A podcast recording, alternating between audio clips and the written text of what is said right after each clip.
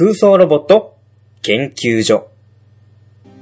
このコーナーは、研究対象のお題に対して、全国各地に潜伏している研究員から届いた熱い報告メールを紹介していく、この番組のメインコーナーです。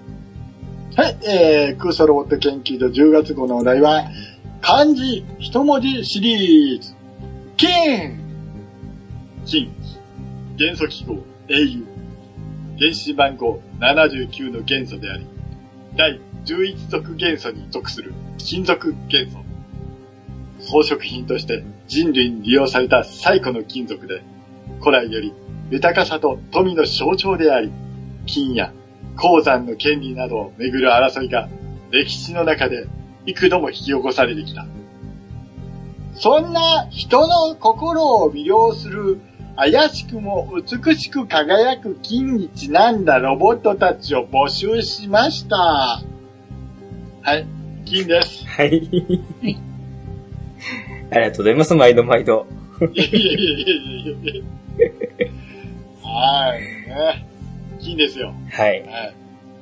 金といえばオリンピックですけど、2020年に確か東京オリンピックってありますけど、はい。それに触れたら割と気な臭いんで、触れずにおきましょうか。はい。あのそこはちょっとスルーでね、今回はね。はい。まあ、今回結構ね、いろんな切り口であの考えてみてくださいっていうことで募集したら、いつもにも増してバラエティに富んだ感じの投稿が集まってきましたので、ちょっとね、はいあの、楽しみにしてるんですけれども。はい。じゃあ、早速紹介していきましょうか。はい。じゃあ、ちゃんお願いします。はい。はい、じゃあ、はい、ツイッターからいきます。はい。ヒルアンドンさんからです。10月号のお題、金。ここはあえてストレートに、金色のロボットを、青木流星 SPT レーズナーより、ザカールを。乗っているのは本作のラスボス、ル・カイン。なんとなんたら剣の使い手ではありませんよ。金色の機体なのに、必殺技は、ルイ・マックス・レッドパワーなのはこれ以下に。はい。とはいいうことで、はい。ありがとうございすごいですよ。ね青木流星 SPT レイズナーっていうね。前のクールと後のクールがもう全く別の作品っていう、すごい作品なんですよ、ちゃんこれ。えっとね、最初の頃は火星から、火星って言うんですけどね、異星人と地球人の根血の人が地球に危機を知らせてくるんですよ。それで、ロボットに乗ってやってくるんですけど、その時に、スペーツノーツっていうね、ちびっ子たちが集められるんですけど、優秀な子たちが集められるんですけど、その子たちと地球に逃げるんですよ。あのーでも、敵がもう地球にやってきて、地球が征服されちゃうんですよ。もう、うん。通じてるかな ちょっと難しいな。はい、あの。地球征服されたらどうなるかっていうと、その当時、北斗の剣っていう、あの、すっごい人気アニメというか人気漫画があったんです。はい。主人公がよくわからない憲法を取得し、はい。敵もなぜかあの、そんなヒャッハーな人たちが出てきて、ロボットに乗ってヒャッハーなことをするっていう。で、さらに不幸なことに、その番組、打ち切りになっちゃって、尻切れトンボになったまま終わったという。えすごかったんですよ、これ。ね、そんな作品ですが、その当時少年だったおじさんたちにはものすごく刺さってるんでしょうね、これね。うんうんー、えすごかったんですよ。あの、ゴステルさんっていうこの番組の、あの、象徴する変なキャラクターがいまして、あの、爆発に巻き込まれてサイボーグになるんですよ。なんかね はい、仮面みたいなのつけてませんでしたっけ？そうそう。最終的に。な仮面をつけられてる。半分機械のサイボーグになってて、直したんだから、ちゃんと直してあげればいいのに、毛みたいに覆われてるんですよ。よくわからない、これも。デザイン的に。そのおじさんを、普通のおばさんが直すんですけど、線と線をつなぐとバチンってあの勝手に手が動くみたいなところがあるんです。これで脳が痛いって言い出すんですよ、そのおじさんが。そんなおじさんたちの棟梁が、このラスボスルカインさんっていうんですね。見れますかね一応ね、ツイッターの方には画像も一緒に送ってくれたんですけど、こんな赤い人です。ちょっと長髪の、なんていうんですかね。わかります？この、あの、両肩のケモ、ケモケモが、あの、はい。北斗の剣っぽいんですよ。北斗なんたら剣じゃなくて、なんとなんたら剣を使う人たちは大体ケモケモなんです。で、なんか頭にこう、サークレットをはめて、赤い髪の毛がケモケモで、あの、襟ですよ。あの、縦襟。そう、縦襟です。うん。あったかそうですね。あの、小説版の方は割とあの、まともになってたんですけどね。はい。はい。あの、アニメ版はもう、なんつうんですかね、ひどい扱いでしたよ。で、えっと、この金色のロボットがあるじゃないですか、こちらのね、画像付けてくれてるやつ。この頃、あの、こんな頭のロボットが増えてまして、仲間にね、竜神丸っていうロボットがいるんです、この辺の。はい。で、わかりますかね？腕に爪つけてるのわかります？爪。左手に爪がついてるんです、このはい。黄色の。これでぶん殴るんです。ガンって。でね、主人公の乗ってる機体と、この金色の機体っていうのはどうもあの、兄弟系列の機体なんですよ。そうですね。うんレイズナーを元にして作ったのがこのザカールっていうやつなんで、もうこっちのが新しいロボットなんで、性能もいいわけなんですよね。そう。基本的に性能はこっちの方が上なんですよ。で、この物語の中にはナスカの地上絵というか、ナスカの遺跡に地球と、とこちらの敵側さんの宇宙を行き来できなくする変な装置が眠ってるんです。はい。コロさん大丈夫か？ついてきてるか？コロさんだけだけどな。僕も、あの、ざっくりとした話しか知らないんですよ。世代的に見てはないので。はい。で、それを発動させると、宇宙が一点集中のビカビカビカってなって、閉じてしまうっていうお話ですね。光になっちゃった系ですか？いえ、違います。あの、帰ってこれないよ。帰ってこれなくなっちゃった系ですね。で本来なら、あの、50何話だったのが、30前後で終わったっていう、すっごい新規でトンボでしたね。コロさんは知ってると思いますけど、レイズナーマーク2とか、レイズナーカイとかっていうのが、あの、ほら、はい。ありますよ。あの、実際にテレビでは放映されなかったけど、隠し機体で、レイズナー回かレイズナーマーク2を選ぶことができて、みたいな感じのはあったんで、ああ、そういうところで打ち切られたんだなっていうのは知ってます。はい。はい。ね、まあ、機会があったら見たらいいんじゃないですか。程度にしときますわ。はい。一応まあ、小説版はなんかちゃんと、あの決着してるところまであってっていう話ですけどね。はねいあのこの頃はやっぱりスポンサーの力がものすごく強かったので、うんはい。あの、北斗の剣の要素を入れろっていう無茶ぶりがありまして、あの、前半のお話と後半のお話が全く違う話ですよ。そんな話全くなかったじゃないですかっていうのがあって。はい。ね。はい。まあまあだいぶ置いてきぼりを食らった人たちが多いんじゃないですかね。まあ、このラスボスが金色っていうのはもうなんか分かりやすくもありますけどね。はい。あの、ちなみにね、あの、みずみちゃん。はい。はい。これ、1980年代ロボです。おうはい。はい。コロさんも生まれてるか生まれてないかあの、僕が生まれたのが1980年なんで、あ生まれてます。ギリギリ生まれてます。産声を上げております。多分見てもわけわかんねえな、これぐらいのもの。はい。はい、もう次行きましょう、これ。はい。ありがとうございました。ありがとうございました。今藤さん、ごめんなさい。僕程度です。すいません。はい。みたらし団子虫さんからです。あありがとうございますゴールド相撲、名誉あるレアな親衛隊長にのみ許された金色の相撲。かっこ、一般隊員は金色。ヒートファンという相撲の行事の軍配に似た武器とアイフィールドが特徴。登場者のハリー・オードの強さも相まって、八面六臂の活躍をする。彼の弱点は私服のセンスくらいである。はい。金色の相撲さんですけど、この機体はなぜか強い？いや、でもなんか、良くないですか？僕ゴールド相撲すごく好きで、最近大変なことになったシリーズのガンダムブレイカーというゲームがあるんですけれども、はい。そこで僕このゴールド相撲の腕パーツ、この丸っこい腕あるじゃないですか。ちょっとぶっとい丸っこい腕。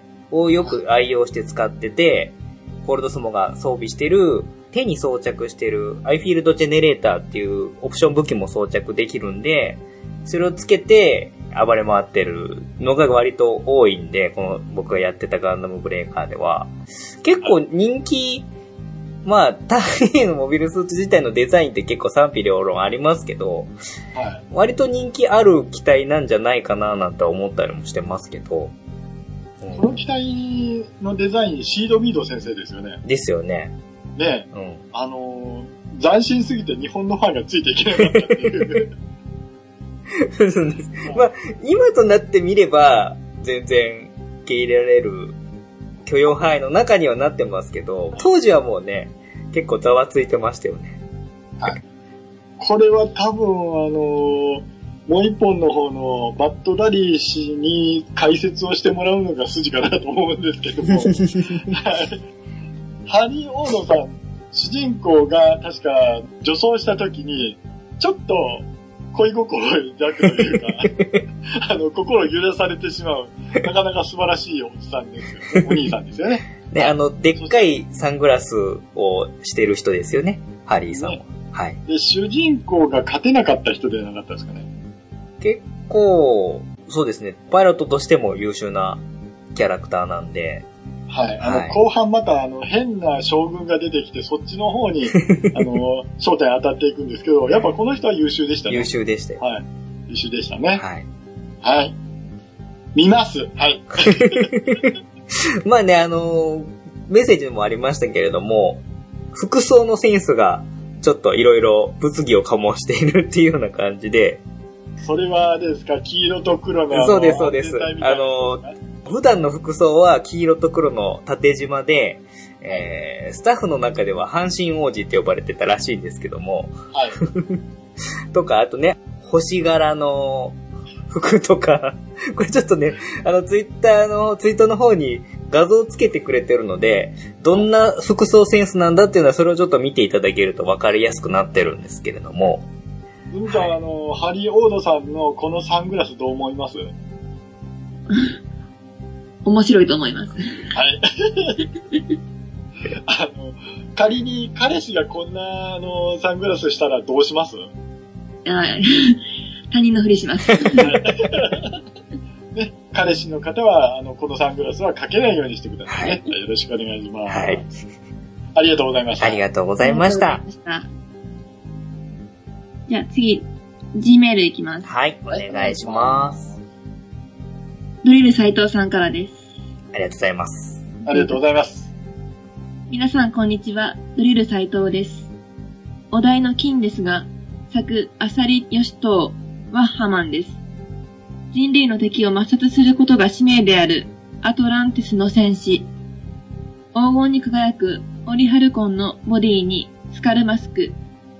1万年眠っていたためか、名前や記憶を失い、目的を失いながらも何かを求めてさまよう。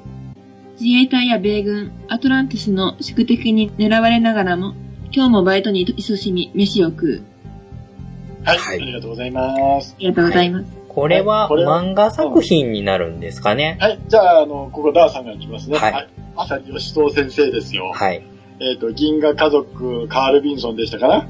あの、その系統なんですけど、もうこのあたりになると、えっ、と、あとの二人はもう置いてけぼりです。はい。ポカーン。はい。あのね、ワッハマンっていう作品がありまして、はい、はい。あの、体、金ピカです。で、アトランティスの戦士って言いながら、壊れても自動再生で修復されたり、それからあの、敵ボコボコにするんですけど、敵もワッハマンみたいな人になったりするわけですよ。はい。なんか陰謀説みたいな、オカルトみたいなものがもうストーリーの中に組み込まれてて、人類はもうその人に操られてるみたいになるわけですよ。アトランティスのね、やつで。うん。で、なんかあの、人間の皮を被ってるんです。ゴムかなんかの、よくわからない素材ついて。えっ、と、このワッハーマンは、アンドロイドか何かってことですか、それは。人間ではなくて。うーんとね、どうなんでしょうね。一応ね、アンドロイドだとは、アンドロイドというか、まあ、改造人間、人造人間。あー作られた存在みたいな感じそうそう、ではある。ボディはオリハイコンなんですよ。はい。で、ヒロインみたいな子が出てくるんですけど、その子が変身してロボットになるんです。で、そのロボットがごっついんですけど、変身解くと、変身解くとって言うとおかしいね。あの、擬態するとちっちゃい女の子になったり。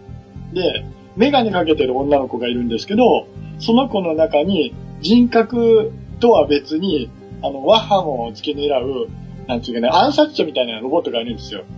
そのことを乖離したり。で、えっと、自衛隊と、なんだっけな、公安でしたっけね。はい。公安の人がいるんですけど、どんどん調べていくと、これ日本政府が絡んでるなみたいになるわけです。で、米軍が絡んでるなんだっていうわけですよ。はいで、えっと、僕たちの時代のパワードスーツがあるんです。はい。1970年代の SF マニアにはもうよだれが出るようなパワードスーツが出てきて、それがあの自衛隊が作ってるみたいな、自衛隊の秘密兵器みたいなのが出てくるんですよ。はいはいはい。それと喧嘩したりね。で、最後、また1万年眠るんです、この人。え、1万年寝てたのにまた眠るんですか？お前と俺は、宿命でまた出会うことになるだろうみたいになるわけですよ。ははい。割と輪廻転生みたいな。あ、はい。あの、浅利義人先生の SF 感で言うと、なんですけど、巻き戻しみたいな、そんな感じの作品ですね。はい。はい。でちなみにこの浅利義人先生、あの、宇宙家族カール・ビンソン以外にも、あの、中空地防衛隊みたいなのがあったりね。もう、ね、もう分かるんですけどやめます。以上です。以上です。ありがとうございまし皆さた。ん、わかりますよ。わかりますよ。僕はわかりますよ。はい、以上です。はい。はい、次行ってください。はい。次がファニバニさんからです。ありがとうございます。ラーさん博士、コロさん、エレちゃん、イズミちゃん、こんばんは。ファニバニです。漢字一文字シリーズ、金で思いついた機体は、重戦機エルガイムから、オージェです。黄色の機体、数あれど、本物のゴールドを使った機体はなかなか珍しいのではないでしょうか。別作品などでも頻繁にリファインされているので、いっそ、長野守る仕事、まとめて語ってくださいませ。それでは、はい。ありがとうございまありがとうございます。す。はい、えー、っと、なんか今回は70年代、80年代多いな ちょっとね、もう世代的にね、僕、今回ギリギリなので、結構こう、下調べさせてもらったんですけど、それでもポカーンな感じになってますけども、わかりました。あの、40代に刺さってる番組ですね、これね。あんまり言うといろいろ叱られそうですけどね。はい、じゃあ、あの、エルガイムの王子、あのとりあえず、えっと説明しますけども、えっ、と、重戦記エルガイムっていう作品がありました。はい、えーこれ、ゼータガンダムの前の作品になります。はい。はい。で、あの、守先生なんですけど、割とダーさんは、あの、細身の足が苦手です。はい ヘビーメタルっていうね、あはい。の、ロボットなんですけど、これまたすごいんですよ。一回動かすと半永久的に動くみたいな、そんな機体なんですよ。はい。エネルギーがね。うん。んで、この王子なんですけど、ネイ・モーハンさんっていう人が最初に使ってたんですよ。これって、あれですよね、レプリカとオリジナルのやつがあるんですよね、この王子っていうのは。そうですよ。はいはいはいはい。えっと、肩にね、すっごい大きな武器ラックがあるんですよ。結構この機体肩の、なんですか、肩当てと言いますか、あの、クイーンマンサ的な肩形状の、なんですかね。あの、待って、クイーンマンサーがこっちに似てんだよ。はい、あの、あのだいぶ後だけど僕の中でパッと浮かんだ例えがそれだったんで、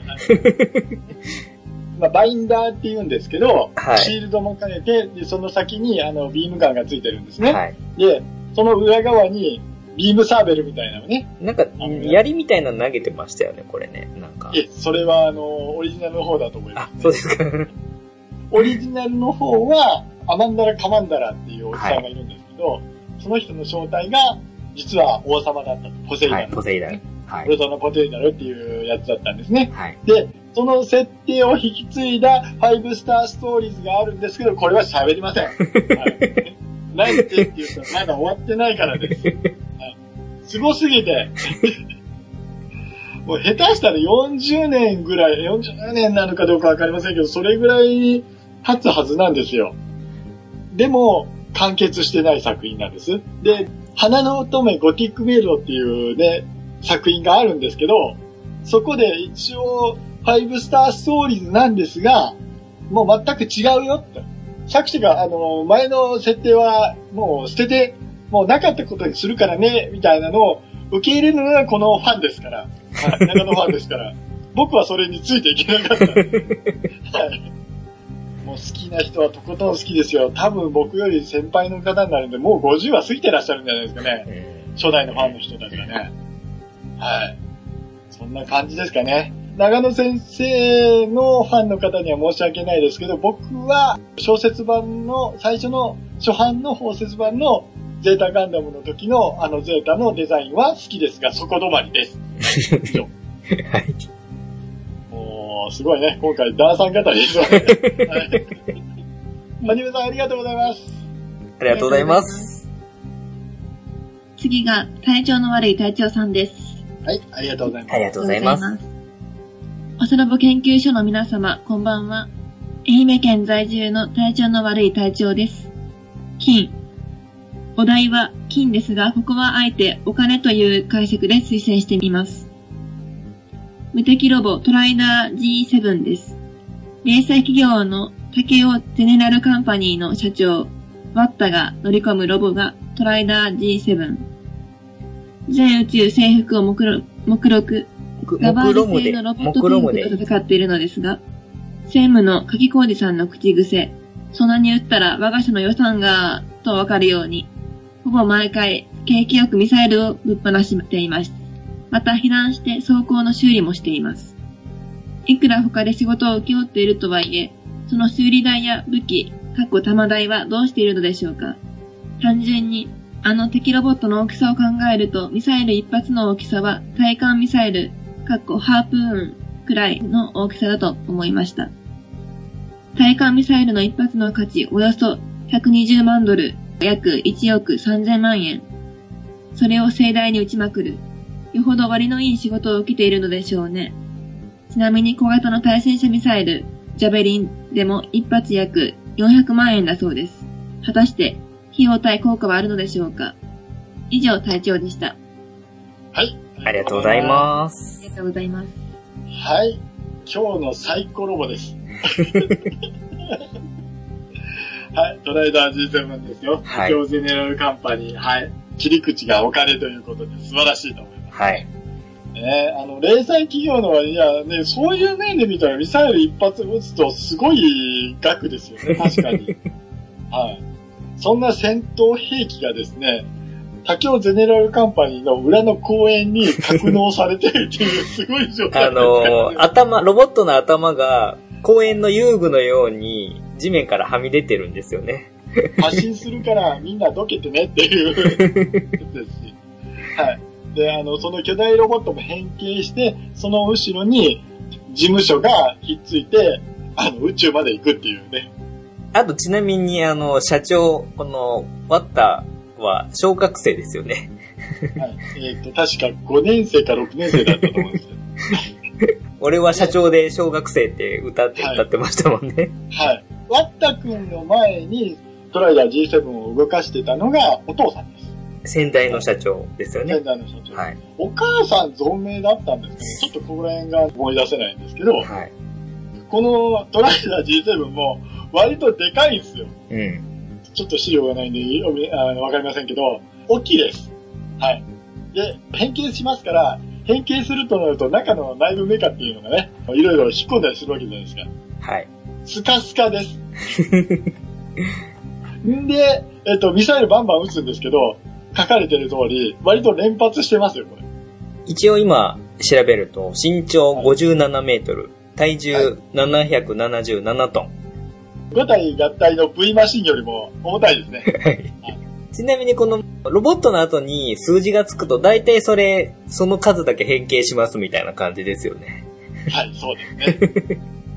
僕、このトライダー G7 はあんまりおもちゃを見たことがなくて、友達もあんまり持ってなかったんですよ、これ。はい。青島文化教材っていうところから、ちょうどガンプラブームの影に2匹目の土壌じゃないですけど、イデオンとかね、それから、このあたりの土曜日5時半のアニメのロボットが、その青島文化教材から発売されてたんで、それは買ったような気がします。うん。その当時のロボットのプラモデルってモナカでした。はい。はい。側ばっかりなんです。ここからおっさんトークになるんですけど、ずんちゃんのね、あの、おっさんトークにつくわ、つきましてね、あのね、セミダインが、ひし形のセミダインが入ってる袋なんですよ。はい。で、ハサミでちょんとトン先切って、それをじわじわじわじわ塗っていくんですけど、途中でなくなるんです。セミダインが。量が足りないってことです。足りないんです。あの、関節とかに間違えて塗っちゃって、関節動かなくなっちゃうんですよ。そんな失敗をした。そんな感じですかね。はい。もう今の聞いた？興味ない。えー ちなみにこれ今、ホームページ、サンライズの公式で、えーはい竹尾ゼネラルカンパニーウェブサイトっていうのが実はありまして、はい。そこ飛ぶと、この竹尾ゼネラルカンパニーの社訓とか、はい。あと社員紹介とか、過去の業務内容報告みたいなんで、その、第1話なんとかかんとかみたいなのを見るようなことができたりとかして、なんかちょっと前の時代の中小企業のホームページ的な懐かしい感じのサイトになってるんで、興味ある方は見てもらってもいいかななんて思ったりもするんですけど、はい。はい。ねね。あの、一応まあ、トライダー G7 もスパロボに出てて、コラボレーションとかね、他の作品でしたりとかするんですけど、個人的に好きなのが、同じく民間企業のロボット会社、僕の好きな21世紀警備保障っていう会社がありまして、でそこの、あの、ダイガードさんっていうロボットとちょっと絡んでたりとかするコラボがあったりして、僕的にはちょっと嬉しかったクロスオーバーがあったりもするような作品になってます。はい。はい。小学生の社長です。はい。はいあの、ダイガードさんはあれじゃないですか、自衛隊に、あの、編入とかそんなんあったでしょ。ね。あの、そんなものはもう考えちゃダメです。1980年代、80年代入ってんのかな、これ。なんか70年代っぽいけどな、ちょっとそこら辺がすごく曖昧なんですけど。はい、ありがとうございましたあ。りがとうございました。今回金でしたけど、はい。どうでした？あの、とりあえずつみちゃんに聞いてください。あ、金、え高いだろうから欲しいなと思いました。じゃ、じゃなくて、じゃなくて、うち一応ロボットの番組なのよ、つみちゃん。はい。金色のロボット欲しいなと思いました。はい、ありがとうございます。聞いてやっていただきましてありがとうございます。はい。コロさんどうでした？今日は。なんですかね、やっぱり、最近の作品であんまり金を前面に出すようなロボットデザインが少ないのかもしれないんですけど、まあ、今回たまたま古めの作品が多くて、で、いろいろこう自分で調べたりもしたんですけれども、なんでしょうね。あの、まあ、この今回この金っていうテーマも実は僕がずっとやりたいなと思って寝かせてた前のね、ロボット作品、某ロボットの番組の頃からちょっとテーマとして出したいなと思ってたような話だったんで、あの、そういう意味ではちょっと寝かせたものを今回採用させてもらってっていうことでよかったなと思ってるんですけれども、はい。探してみると結構な数金色の機体とか金にちなんだロボットとか多分まだまだ出てくるとは思うんで、あの、これを機会にね、調べてみるのもいいかなと思いましたし、個人的にね、ちょっと今回この自分だったら何を出すかなと思った時に、パッと浮かんだのが、某スポーツロボットアニメのわかります？ダーさん。どれ、どれかな？あの、マッハウィンディとか。そうそうそうそうそうそうそそうです。そこに確かね、ゴールドアームっていうやつがいたなっていうのを 思い出して、ちょっとそれをきっかけに、あの、D アニメその輪を見てみたりとかってこともしたので、はい。まあそういう探してみて、パッと思いついたものを、あの、今すぐさっと見れる時代になって、今の時代いいなってちょっと思ったりもしましたね。はい。はい。気がついてますか？コロさん。なんでしょう？今回2000年超えてないんです。そうですね。一機体も2000年超えてないんですよ。来期はあの20世紀ってつけた方がいいのかなと思いますけどね。おっさんがロボットの当たるあの番組20世紀。そうですね。ただ、ただこれ困った話で、あの、はいあまりにも古いと、それはそれで僕対応できないっていうことが分かったっていうことなんで、となりますけどね。難しい。僕的にはですね、今回、あの、説明欲しかったなと思ったのは、ゴルドランが来て欲しかったですね。まあ、そうですね。ね唯一子持ちの ロボット。そうですよ。あ、の、唯一子供を作っちゃったロボットですからね。ね、あの、ちゃんと出産っていうんですか、製造っていうんですかね。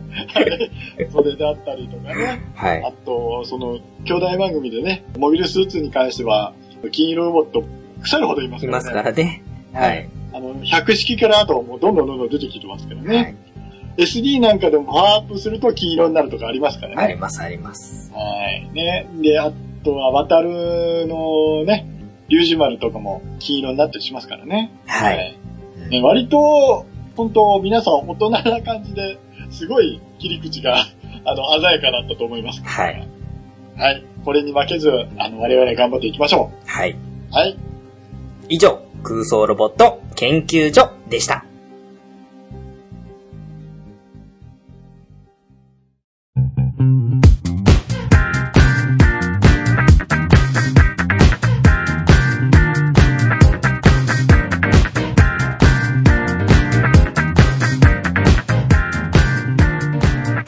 エンディングでございます。おお疲れ様です。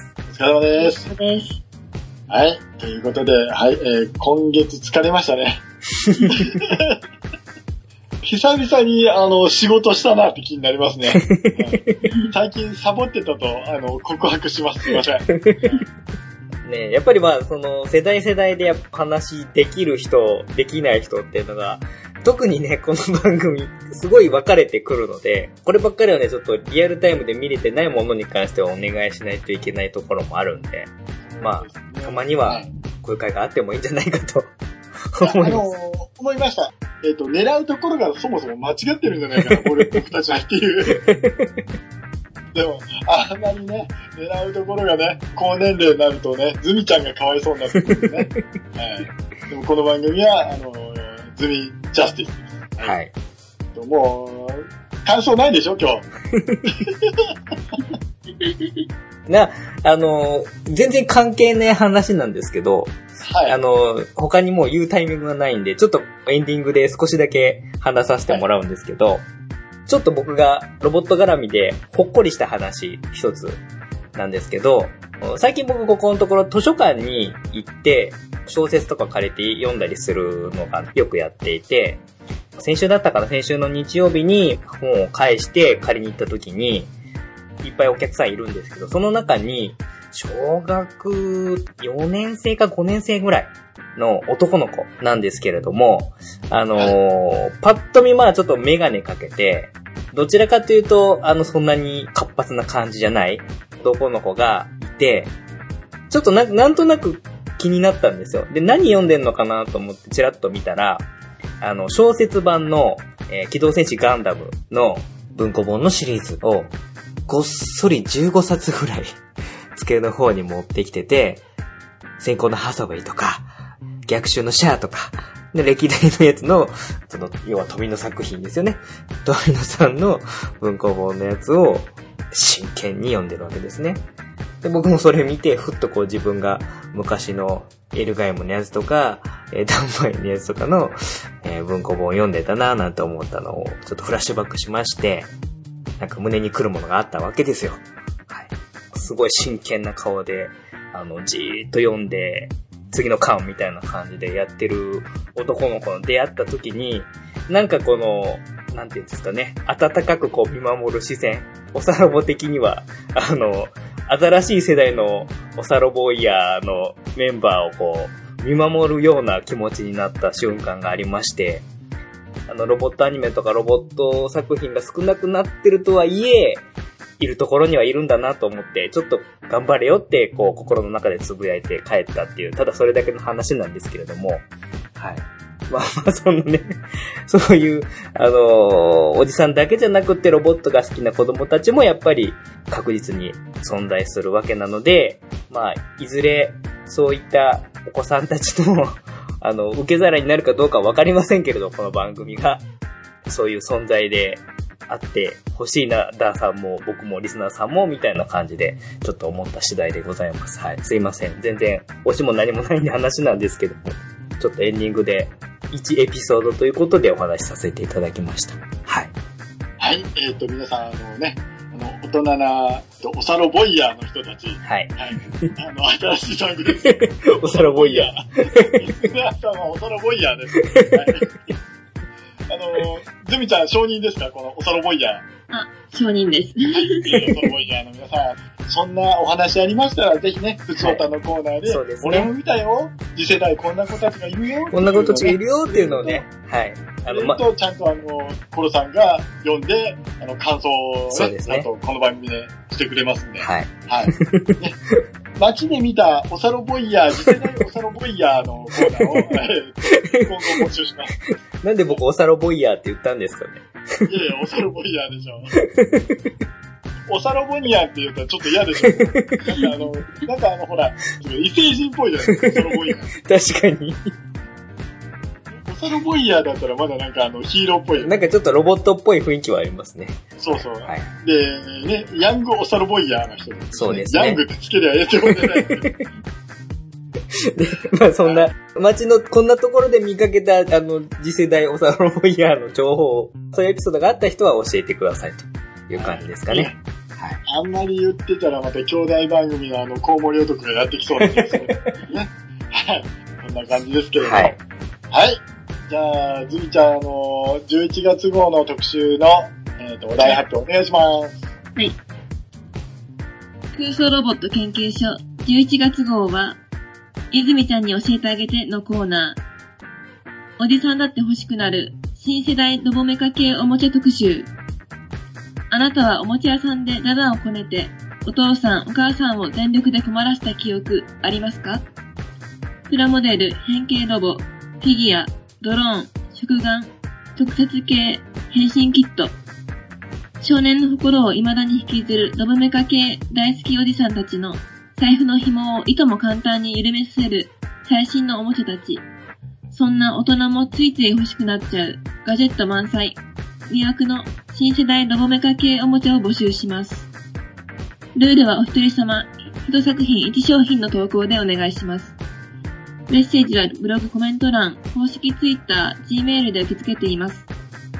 Gmail は、おさらぼ話、osarobobanasi at gmail.com。ツイッターは、ハッシュタグ、おさらぼ話をつけてツイートしてください。締め切りは11月14日水曜日です。皆様からの投稿お待ちしています。はい。えっと、このお題、俺はダメだぞっていうやつですね。俺はちょっと、ダメおじさんだぞっていう。はい。まあまあ、あのー一回ね、シーズン1の時に、はいあの、思い出のおもちゃ特集っていうのをやったんですよね。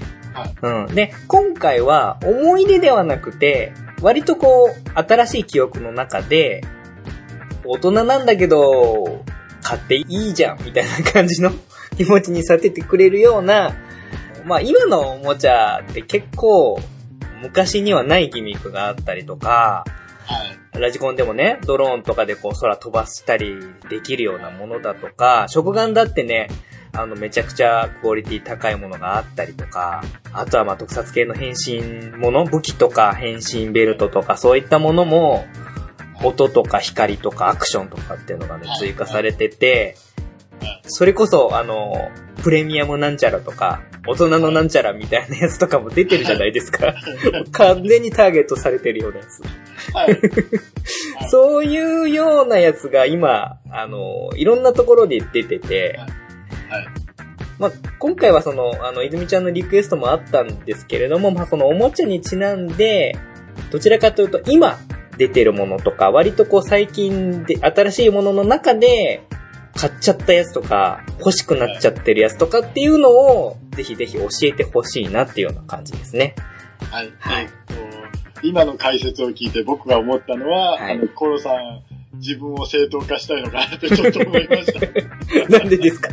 なんでですか？や、いや、なんとなく、なんとなくそんな風に取れちゃって。いやいやいやいやなんか、なんかごめんね、コロさん。あのあ、欲しいのに我慢してるんだなっていうのが少し見えました。いや、そういうわけじゃないですけど。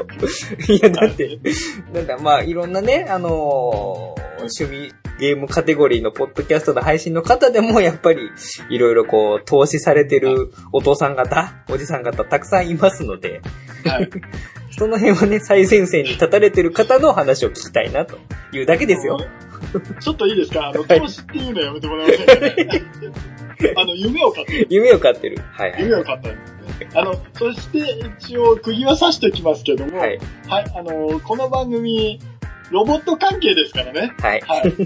ただ、変身特撮系っていうのでも、ロボットが出ていたら大丈夫ですよ。はい。はい。ただ変身するだけのものとかいうのはちょっとやめていただきたいかなと思います。それは欲しいよってなりますね。それは欲しいよって言ってる段階でもうダメ男ですよね。ダメ男、ダメパパですからね。はい。子供にカッコつけてね、あの、プリキュアのカードを買ったりとかね。はい。ね、フィギュア買ったりとかね。そんな友達知ってますけど。ね、ありますからね、いろいろ。ねはい。あの、僕のね、知り合いの方にあの、ほら、55人いる美少女系バトル魔法少女いるじゃないですか。はい。あの、15年続いてるやつ。はいはいはいはい。あのシリーズのフィギュアを一作品からずーっと買ってるやつがいました。はい。すごい額らしいですけどね。うんはい。まあね、あの、えっ、と、先、まあ、先ほどのね、あの、次世代の子供たちの話もありましたけど、まあ、それに絡めるわけでもないですけれども、まあ、新世代のロボメカ系おもちゃ、皆さんが推している 一押しの商品を、えー、教えてください。できればね、お値段なんかもつけていただけると、より業の深い話がやや。もうそれはやめておきましょう。そこはやめましょう。やめますか？お値段やめてください。お値段はやめてください。はい。あの、夢の値段になっちゃうんでやめましょう。はい。それはやめましょう。はい。値段は必要ないです。わかりました。はい多分、あのね、これもあの、泉ちゃん教えてのコーナーなんで、ジャッジですよ。僕たちが読まされるっていう。泉ちゃんが、ありですか、なしですかっていうので、ジャッジする。そうですね。そうしましょう。はい。14日です。よろしくお願いします。よろしくお願いします。す。お願いします。はい。今回はこれで終わりです。はい。今回は歌わずに終わりましょう。わかりました。はい 今回は歌わずに終わりましょう。はい。さようなら。さようならさよなら。おっさんがただロボットの話をする番組。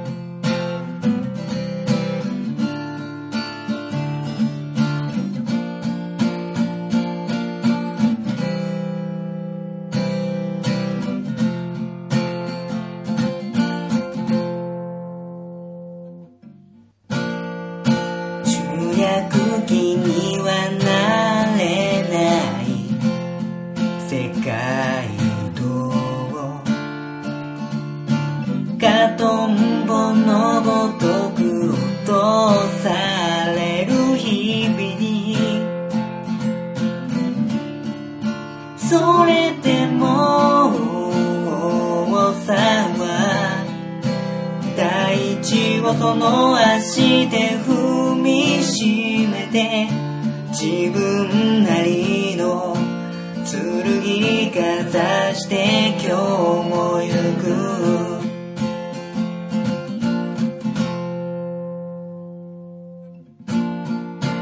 思い通りになんかいかない。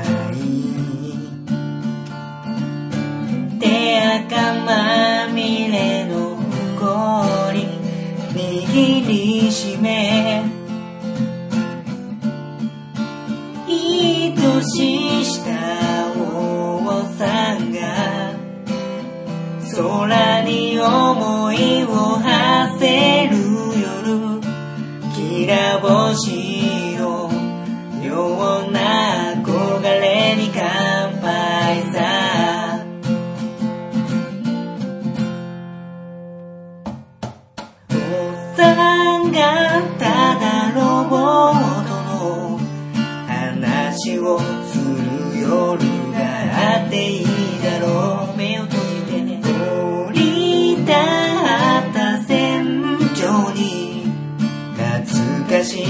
友の歌。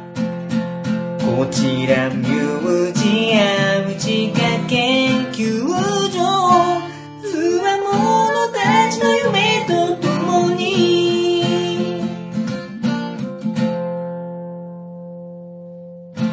僕が初めてロボットアニメと出会ったのはそうあれは幼稚園の頃でした。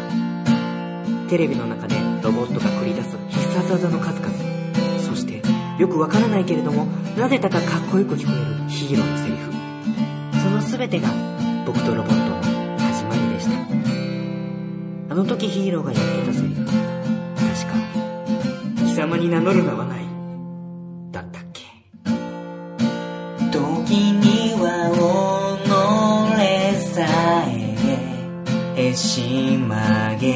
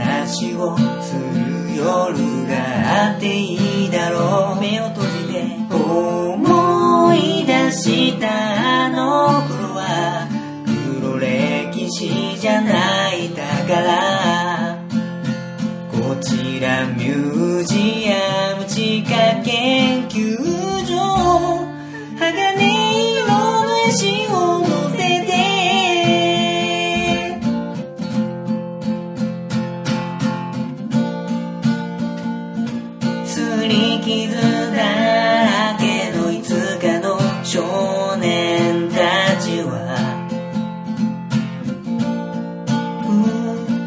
誇らしげに手作りの銃を構えた。背中には金色の羽よくわからないまままっすぐに。未来まで飛んでいけると信じてた。